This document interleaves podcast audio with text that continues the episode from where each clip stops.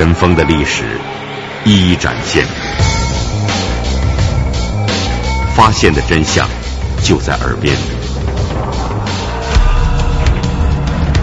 尘封档案，现在解开悬疑的谜团。二零零五年的每日零点，尘封档案就要登场。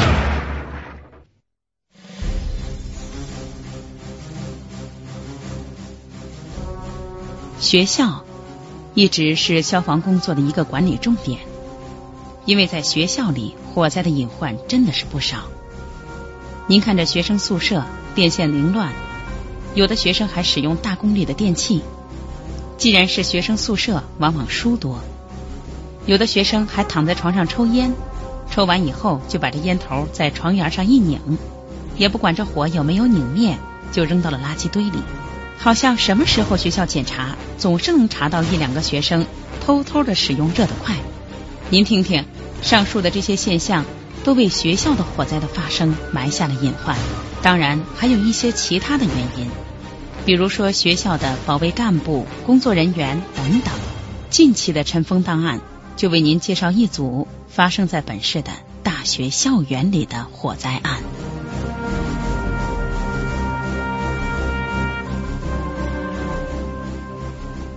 今天介绍的这起发生在校园里的火灾案，发生在对外经济贸易大学，时间是一九八六年一月二十三号。这所学校位于北京市朝阳区，学校草木葱郁，环境优雅。这所学校建于一九五一年，一九九七年成为第一批列入全国高等教育“二幺幺”工程重点建设的高校。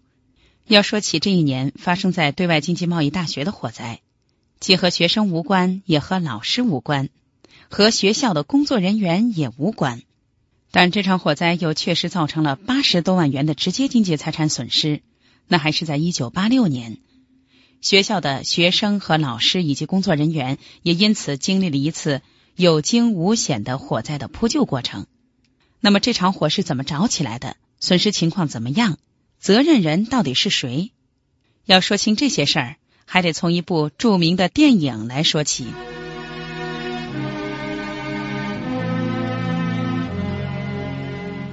一九八六年，由意大利、英国、中国共同出资，由意大利导演贝尔卢托奇主要负责拍摄《末代皇帝》这样一部电影。他描写的是最后一个中国皇帝的经历的电影。要说拍《末代皇帝》。那外景地当然要选在故宫，于是他们和故宫方面取得联系。开始他们找到了这个故宫博物院，拍末代皇帝，当然故宫博物院是最好的、最佳选择呀。到故宫博物院要拍实景、原汁原味，当然好了。但是人家故宫博物院不干，人家说这么的，你给我们多少钱，我们也不同意。为什么呢？因为人家怕着火，说着了火，谁也负不起这个责任。故宫曾经有规定，禁止影视剧进行大规模的拍摄。在这之前，大量的清宫戏也只能是在这儿简单的取个景儿就走。所以，拍《末代皇帝》的意大利导演没能得到在故宫进行拍摄的这样的权利。那么怎么办？不能在故宫取景，还得找一个和故宫的大环境相似一些的地方，而且离故宫还不能太远，因为有的时候啊，还是需要到故宫取一些简单的景。怎么办？选址成了剧组的一个头疼事儿。就在这个时候，有人提出对外经济贸易大学不错，在朝阳区，离故宫也不远。最重要的就是这个学校面积大，草木葱郁，环境优雅。导演和剧组的负责人员来到了对外经济贸易大学，转了一圈，他们就当即拍板。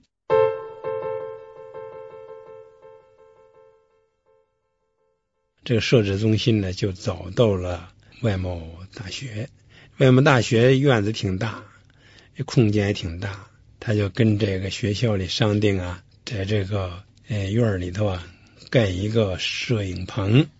盖多大摄影棚呢？盖一千零八十平方米，就盖一个假的故宫纸糊，用木头板也得盖这么一个。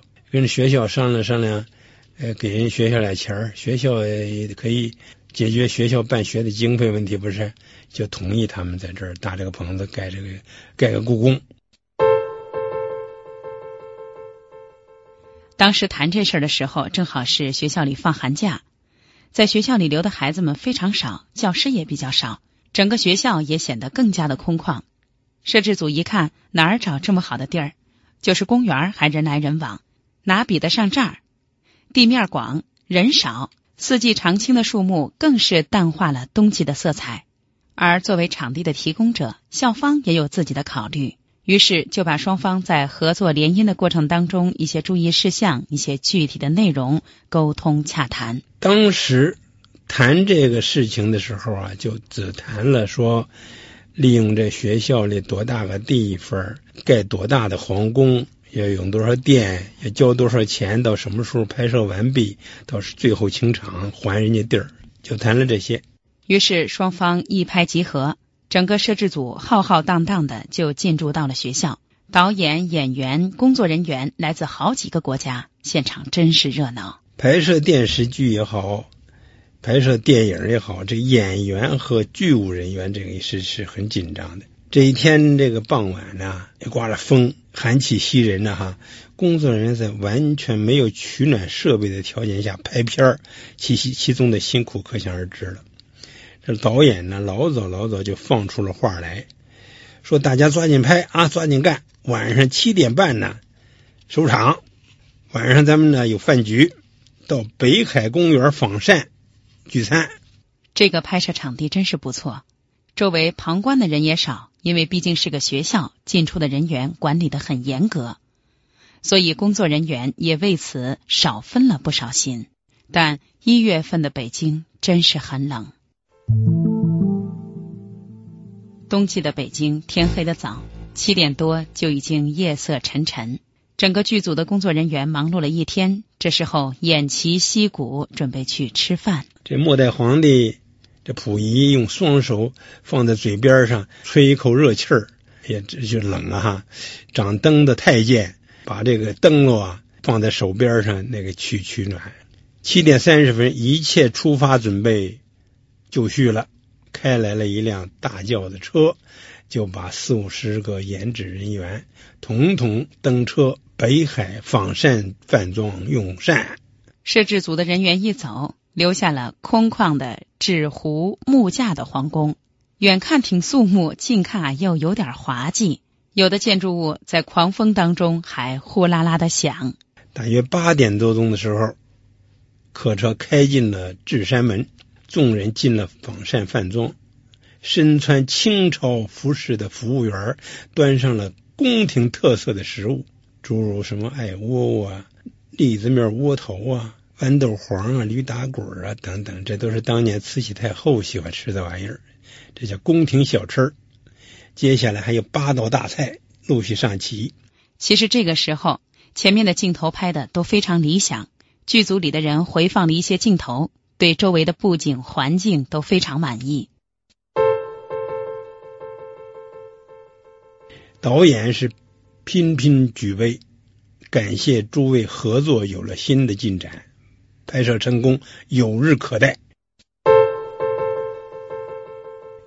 剧组人员在欢乐的心情下吃着所谓的宫廷御膳，气氛好不热闹。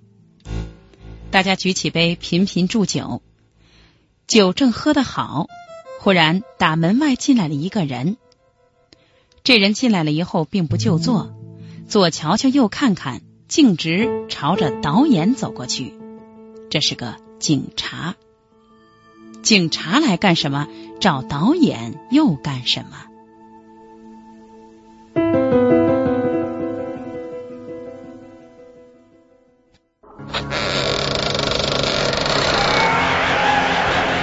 尘封的历史一一展现，发现的真相就在耳边。尘封档案，现在解开悬疑的谜团。二零零五年的每日零点，尘封档案就要登场。在一九八六年的一月二十五号，对外经济贸易大学的校园里发生了一场火灾。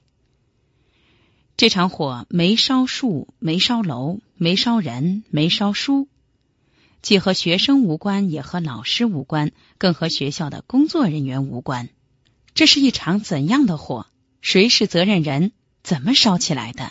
欢迎继续收听一九八六年对外经济贸易大学火灾案。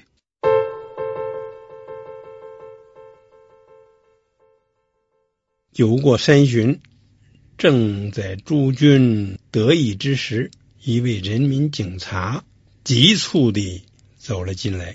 他好像不认识谁是饭局的主人，谁是导演。但警察呀，也有一个习惯，一个观察能力。他心想，哪位是留着长头发、长胡子的，大概就是导演。人民警察向他敬个礼，请他离开坐席，接受问话。导演一看，这是怎么回事？我这正吃着饭呢，我们这儿这么多人。主餐桌上这位留长发、留长胡子的导演跟随警察出了餐厅。经警察指点，这个导演才知道，原来摄影棚发生了火灾。摄影现场发生了火灾。要知道，这些所谓的宫殿虽然都是纸糊木搭。但实际上可是花了不少钱，尤其是这拍摄已经开始，即使是及时的再搭再建，又怎能再现当时的情景？于是导演心急如焚，一脚踏上了车。他登上了警察开来的汽车，又回到了着火的摄影棚。摄影棚接受调查。常言道：“人有旦夕祸福，天有不测风云”呐。这个摄制组。这所有的成研制人员这天晚餐用反仿膳用膳，可谓是大饱口福啊！可是，一场不测之灾，把一座摄影棚烧了个净光，把一座假皇宫化为了一片废墟。等导演赶到现场的时候，他发现不仅皇宫被烧没了，连所有的道具和用具也都被烧完了。里面的服装啊、道具啊、布景啊、设备啊等。全部化为灰烬。幸亏摄制组有人留了一个心眼儿，把拍好的电影片不拷贝啊、电视片拷贝装进了铁盒子里，随身带着。到访膳时，他们就放在身边。这套片子还总算保住了。导演赶回来了，一看，在狂风中，在夜幕里，自己精心搭建的摄影城一下子化为乌有。损失惨重，于是他找到了校方。他纳闷儿，自己所有的设置人员都离开了现场，为什么会发生火灾？而校方也正在为这件事儿着急上火，因为是校方的人先发现了摄影棚着火，于是组织了在现场仅有的一些老师积极参与火灾的扑救。后来又有一些学生自告奋勇，在老师强调安全的前提下，他们也参与了火灾的扑救。还是学校的人报的警，积极灭的初期火灾，和赶到的消防官兵积极配合，才把声势浩大的火震慑住。着了一场火和大火，把摄影棚烧光了，上报直接损失八十万，这是事实。这个火灾说来也奇怪，摄影棚啊，一千多。平方米的摄影棚就盖在这个院子当中的一个空地上，他不靠着别人，不靠着别的建筑，就既不靠近教室、教学楼，也不靠着宿舍楼。它着火的时候呢，就是着的特别猛烈。想想为什么那么猛烈，似乎很容易就想到：本来冬天就风干物燥，风又大，再加上您这所谓的宫殿又是纸糊木搭。这风一来，火一有，岂不是很快就烧完？因为它这个棚子啊，这摄影棚啊，都是木头结构，三合板做墙，木头做柱子，房梁、房檩都是木头的，钉上一层三合板，糊上一层纸，这布景什么都出来了。那些窗棱什么的都是画的，也不是真正的窗棱，来省钱。这木结构的东西啊，三合板啊，什么纸的东西，这东西。不着火便罢，着火以后啊，这这个摄影棚啊，就成了一个典型的木材垛，所以着火烧的挺猛烈，挺猛烈。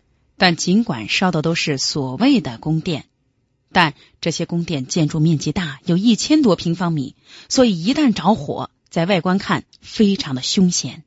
离这个地方很近的消防队啊，在很快就就到了火场了。但到了火场之后呢，离老远老远就看到这已经烧红了天了，这个棚子就通通都烧起来了。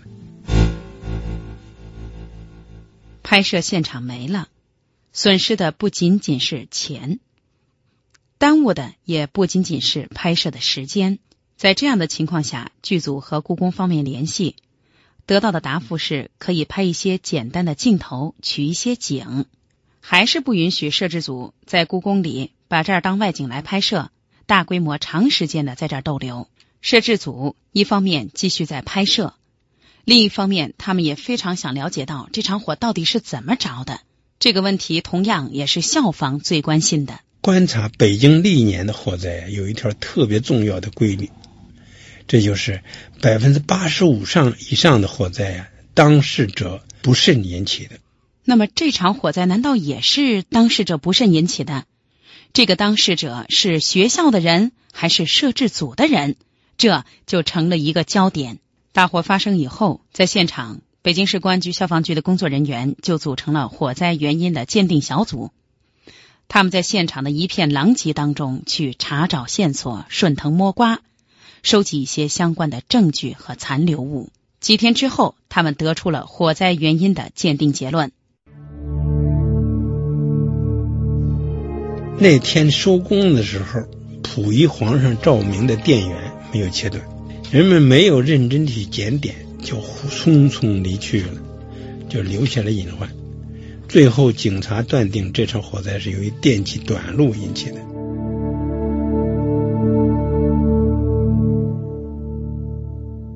男主角的戏最多，他身边的这个灯的使用率也最高，他也成为在灯旁工作时间最久的人。这掌灯的人是摄制组的人。也就是说，责任在摄制组。应该说，在这一场火灾当中，双方谁都没有占到什么便宜，谁都付出了相应的代价。于是，双方开始坐下来谈，怎么样去定损赔偿。但是，这个谈判是艰难的，因为双方在当初所谓联姻的时候，在签合同的时候，并没有谈到，万一出现了火灾或者一些责任事故，由谁怎么样去承担这个责任。所以谈了很久，最后共同承担。后来开学了，为了保证学生的正常的学习，校方也就终止了一切所谓的和校外这样的利用校园进行的联姻工作。学生们上学以后，只是觉得这校园里好像有一点点变化，但知情的人并不多。于是铃声依旧，读书声依旧，校园依旧。拍电影是一项十分危险的作业，这可能是观众们是对这有有所不知的。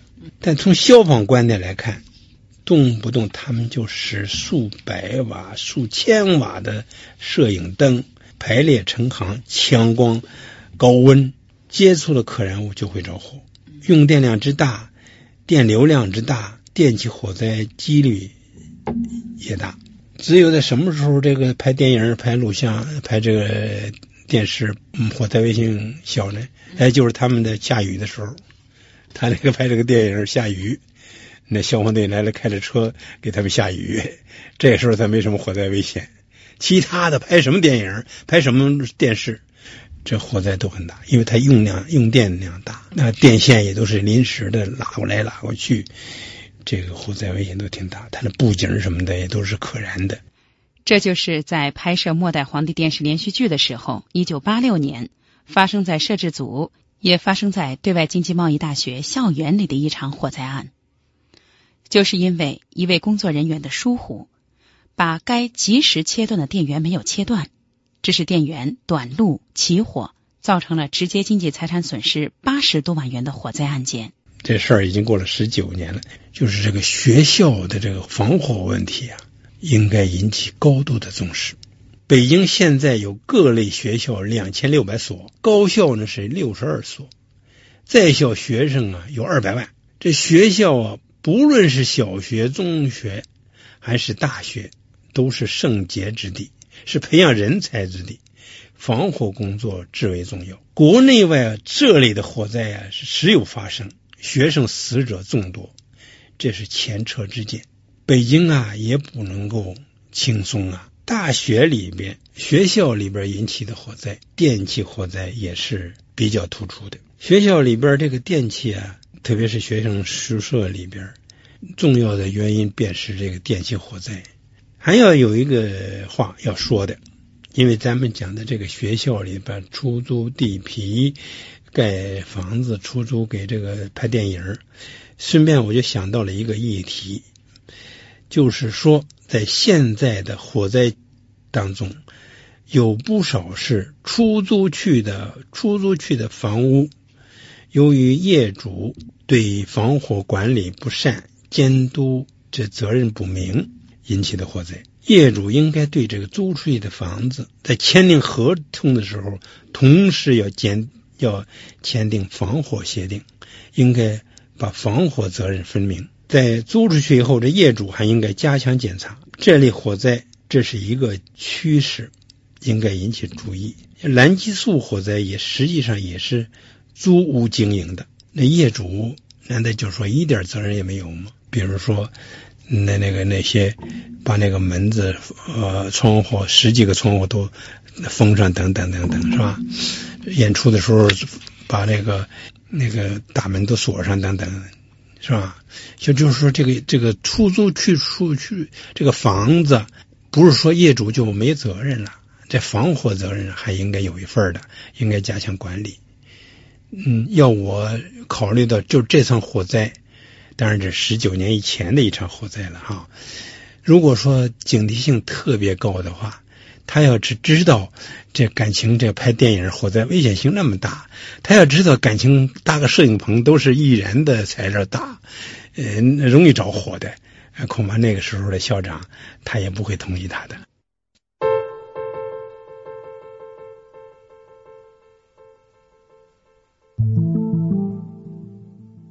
校园里发生的火灾各有各的原因，各有各的损失，也各有各的责任人。但校园里的火灾之所以和其他地方的火灾在重要性上不同、侧重点上不同，就是因为校园里学生多、资料多。特别是学生，相对于成年人来说，对于火灾的危害性、严重性，学生并不一定了解的很多。他们可能也不像成年人一样善于及时的发现一些火灾隐患，在灾害发生的现场逃生避险的能力也良莠不齐。再加上学习任务重、阅历浅、资质能力差，可能有时候还会成为学校校园火灾案的责任人。已经发生过火灾案的学校更是要亡羊补牢，在日常的工作当中及时发现消防安全隐患。这火灾。可不能有押宝心理。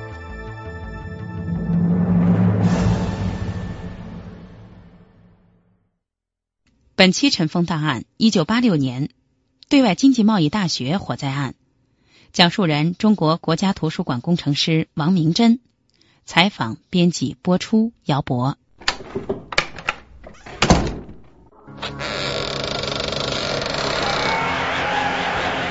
尘封的历史。一一展现，